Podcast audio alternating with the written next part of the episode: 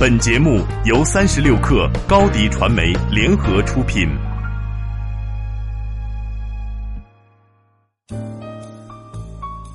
你好，我是金盛，今天咱们来聊聊来自三十六克编译组作者写的关于 AR 的文章。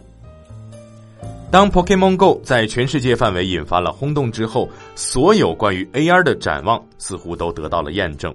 在现实世界之上叠加虚拟元素，将比我们的触屏智能手机更加具有吸引力。即使到了今天，每个月仍然有六千五百万人在玩 Pokemon Go，这使得它成为了地球上最受欢迎的游戏之一。但是有一个转折，作为一个好朋友以及狂热的 Pokemon Go 玩家，他最近向我指出，他很久以前就关闭了 Pokemon Go 的 AR 功能。在一些大规模的游戏活动中，他遇到的所有随机玩家也是如此。其实呢，原因很简单，在一个不断变化、难以辨认的环境当中，用手指轻触屏幕，然后用一个球击中一个怪物是相当困难的。这给 Pokemon Go 的玩家带来了不少的麻烦。没有了 AR，就没有了环境的影响，每次都可以以相同的角度玩游戏。这就意味着抓怪物就成了一个罚球，玩起来就会简单很多。那么换句话来说呢，Pokemon Go 最新鲜的地方只是它带来了一个新奇的东西。当玩家变得认真起来的时候，他们想尽办法去利用游戏的规则，就是速度、可预测性，而且只要是一步能完成的，绝不用两步。那么我们再把目光转移到苹果的 AR Kit 上来。它是 iOS 十一内部的一个新框架，而且宣称能够给用户带来前所未有的 AR 体验。现在我们已经看到了一些 AR 应用，你可以用手机在半空中画画，在你的卧室里玩全息托马斯火车，这种感觉就像未来。这就是为什么我们会对 AR 应用感到兴奋，因为它可以利用摄像头来消除传统界面之间的摩擦。但这只是让事情变得简单，并不具备颠覆性。就比如在写电子邮件的时候，我们的键盘和触摸板比手势控制界面更有用。不过，这些 AR 应用中，Magic Sudoku 体现出了未来的发展方向。它现在在 App Store 上售价一美元和六元人民币左右。当你被困在数独游戏中的时候，你只需要用摄像头对准它，难题就会立即得到解决。这个过程你不需要拍照，然后再将照片上传到某个服务器上。虽然说这个数独游戏仍然有着令人眼花缭乱的 AR，但它的瞬间让它也变得实用起来。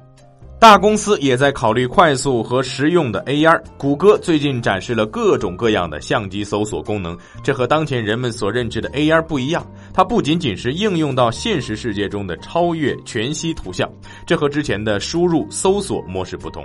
比如说，你想查询一个餐厅的信息，之前的搜索呢需要你输入餐厅的名字，现在你只需要把摄像头对准那个餐厅，就可以了解它的一切信息了。这是一款非常具有前瞻性的应用。谷歌几年前就收购了 WordLens，它可以帮助你把摄像头中的外语符号翻译成你的母语。那么，同样，交互界面大师 Matt Webb 最近指出了 iOS 十一中被讨论最少的一个升级。如果你把摄像头对准二维码，屏幕上会显示一条通知。如果你点击了通知，就会激活隐藏在二维码中的内容。这意味着，在功能上，任何网站或应用程序链接现在都能通过二维码点击与用户联系起来。有了这些例子，AR 不仅非常简洁，而且速度很快。由于我们的机器比以往任何时候都更能识别物体和人脸，甚至比人类还好，我们可以把相机对准这个世界，依靠算法的魔力，在任何时候都能找到我们想要知道的东西。不过呢，即使是最优秀的 AR 应用中，也有一个很大的陷阱，那就是他们都会要求你把手机从口袋里拿出来，瞄准某个东西，然后推断出你想获取的信息。就拿数独应用来说，你仍然需要加载一个应用程序，然后它又要加载你的相机。事实上，当你面对现实的世界去体验 AR 的时候，手机并不是一个理想的媒介。但当你关注自己面孔的时候，手机可以表现得更加优秀。这也就是为什么新的 iPhone Ten 会在手机前面安装完整的 3D 摄影头来扫描用户的脸部。此外，就目前构建的应用程序生态系统而言，根本不能很好的扩展到 AR。如果用户真正想要的是一个及时的目标信息，那么我们就不会想要加载一款应用来解决数独难题，然后又要用另一款应用来获取餐厅的评价。当我们有兴趣做这些事情的时候，我们想要一个同时能够做所有这些事情的应用。因此呢，在短期时间之内，如果你发现你对大多数 AR 应用越来越抱有怀疑的态度，不要感到惊讶。我们只是没有耐心，在我们的问题上没完没了的、没完没了的、没完没了的唠叨个没完。但是，打造一个更好的 AR 体验将会是必然的事情，就像我们当初都去买个人电脑一样。好，今天咱们先说到这儿。如果您想听到更多精彩内容，请关注我们的微信公众号“克星 Radio”。我是金盛，咱们下期见。